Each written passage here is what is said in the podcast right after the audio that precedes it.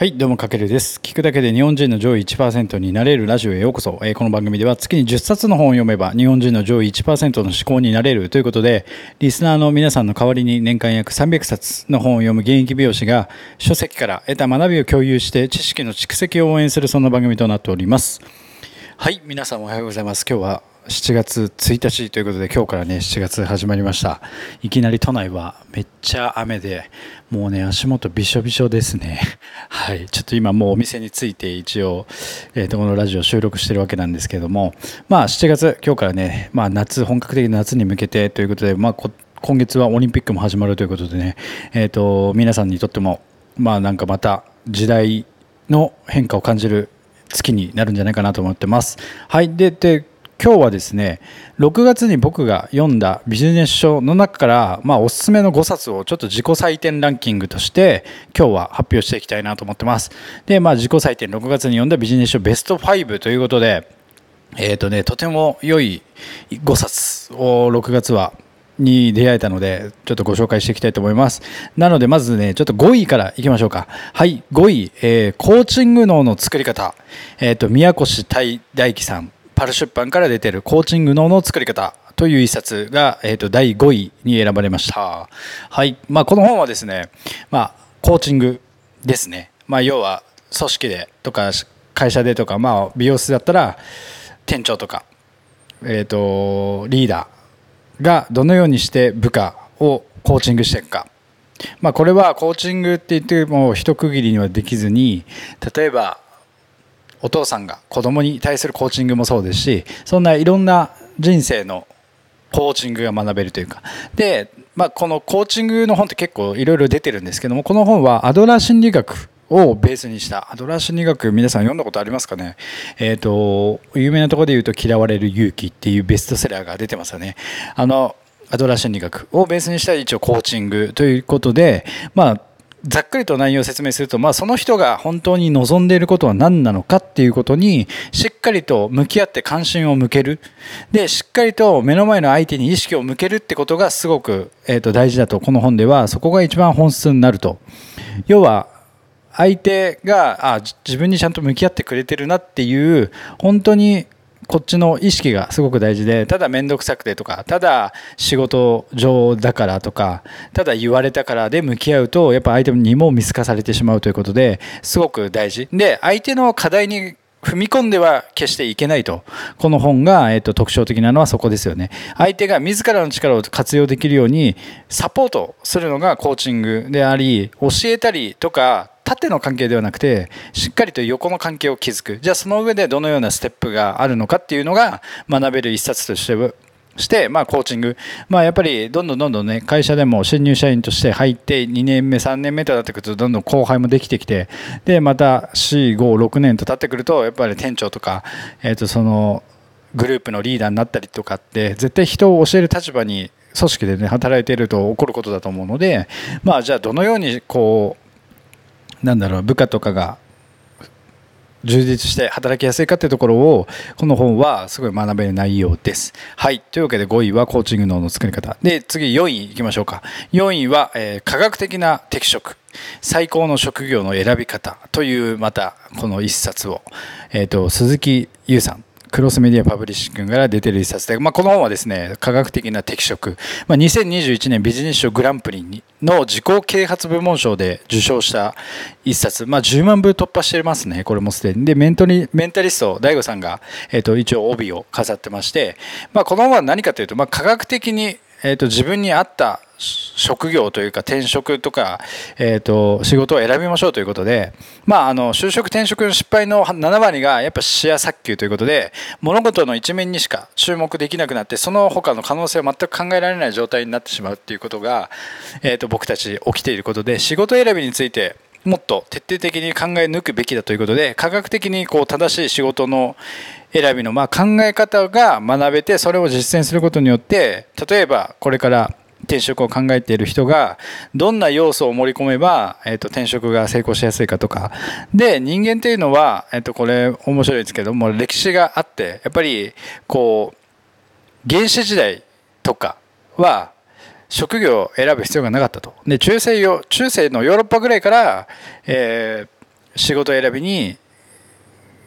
なんだろう自分たちで選択するようになってきたっていうこうちょっと歴史的観点からも学べる内容なのでこの本はまあ今ね転職とか全然考えてない人はそうなんですけども要はえと今本当にまさにタイミングで働き方を変えたいっていう人にとってはすごくおすすめの一冊ですので、ぜひ読んでみてください。はい、次3位。えっ、ー、とですね、3位は、本を読む人だけが手にするものという藤原和弘さん、まあ有名な、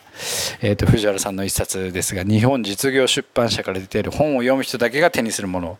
まあ本はなぜ読むべきなのかっていうところがすごく学べる内容。やっぱり本って絶対読まないより読んだ方がいいということで、まあ、そのこの本で特徴的なのは自分の脳の中を想像してもらえると自分の脳の中にある今までの生きてきた知識とか経験とか技術とか、まあ、知識っていうのが脳の中で沈殿してると。要は、えっと、それが何かの刺激によってバーッとこうスノードームみたいなのありますよね。バーッと振ると沈殿物が浮き上がってくるみたいな。でその浮き上がった沈殿物同士がこう回路としてつながっていくことによって新しい発想とかひらめきが生まれるのでそのなんだろうつながりを形成するために必要な一つが読書だということで、まあ、読書はね他人の人生とか他人のこう何十年も生きてきたこう知見だったり知識を一冊の本で数時間で、えー、と自分のものにできてしまうということでそこが一番やっぱり本の強みだということで、まあ、本が何で大事なのかっていうこうちょっとまた藤原さんの面白い視点から学べる一冊になってますのでぜひ見てみてください。はいじゃあ次に第2位はじゃじゃん、えー、顧客消滅時代のマーケティング、ファンから始める売れる仕組みの作り方という小坂雄二さんの PHP ビジネス新書から出されている一冊。これが第2位ですね。この本は本当にすごく良かったです。まあ、顧客が今消滅している時代だと。じゃあそのためのマーケティング、これからどうすればいいかと。まあそのためにはやっぱファンを作るってことが必要で、そのファンができて、それをどう売れる仕組みに持っていくかっていうところがすごく学べる内容。もう2021年、今まさに、えっ、ー、と、コロナでやっぱり消費者とかユーザーさんが自ら選別して消費をする時代になってきたと。今まではいろんなものを消費してきたんですけどもやっぱコロナの時代になって改めて自分と向き合って、まあ、改めてこう価値観が変わって自分に本当に必要なものだけを消費する時代になってきたということでじゃあその中でどのような価値を届ける必要があるのか。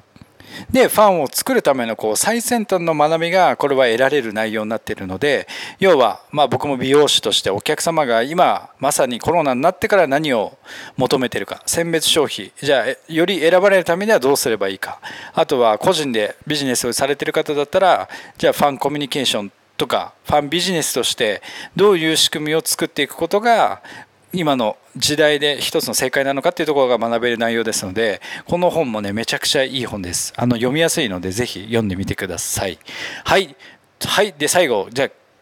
6月僕が読んだ1位はもうこの本ですね。直感と理論をつなぐ思考法ビジョンドリブンということで笹生さんのダイヤモンド社から出てる一冊、まあ、この本は昨日までちょっとねしつこいぐらいシーズン結局10ぐらいまでお届けした内容なんですけどもやっぱりすごくこの本めちゃくちゃいい本で他人モードではなくて自分モードでしっかりとアイディアとか妄想などを形にするための、まあ、具体的なステップが学べるということでまあ簡単に言うとこの本はもう今まで生きてきた自分の中の価値観だったりあとはうんと今の時代ってやっぱり SNS の進化。でいろんなものがネットとしてまと体系的にまとめられて情報として得られるんですけどもそれって結局誰かのなんだろう思考が自分の中でこびりついてしまって他人モードになってしまうんですよ。だからそれを凝り固まってしまったその筋肉をほぐすなんかちょっと思考のリハビリが見込める一冊になっております。はい。この本はめちゃくちゃいいです。まあ自分モードというかやっぱり結局何が大切なのかって自分がこれから何をしたいかとかそういう妄想とか自分の中に思い描いてるアイデアとかをいかに自分自身のモードで形にしていくかっていうのが学べる内容ですのでぜひ読んでみてください。まあ、この今日の、えーと、ランキングはちょっとリンク欄詳細詳細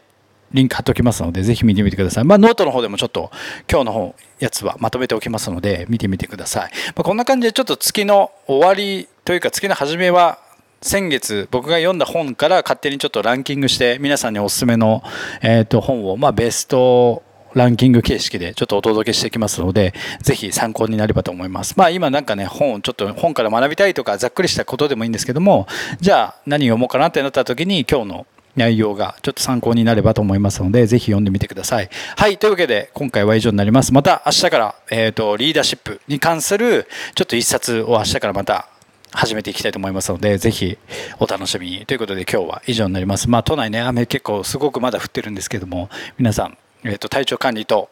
あとはちょっと足元気をつけて、えー、と頑張っていきましょう。はい、というわけで今回は以上になります。かけるでした。ではでは。